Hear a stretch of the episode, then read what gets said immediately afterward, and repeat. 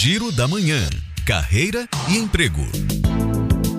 A Prefeitura de Guanambi está com inscrições abertas para agentes comunitários e de combate às endemias. O salário é de R$ 4.400 e o prazo termina no dia 5 de setembro no site iban-concursos.org.br. E a Ferreira Costa abriu processo seletivo para mais de mil vagas.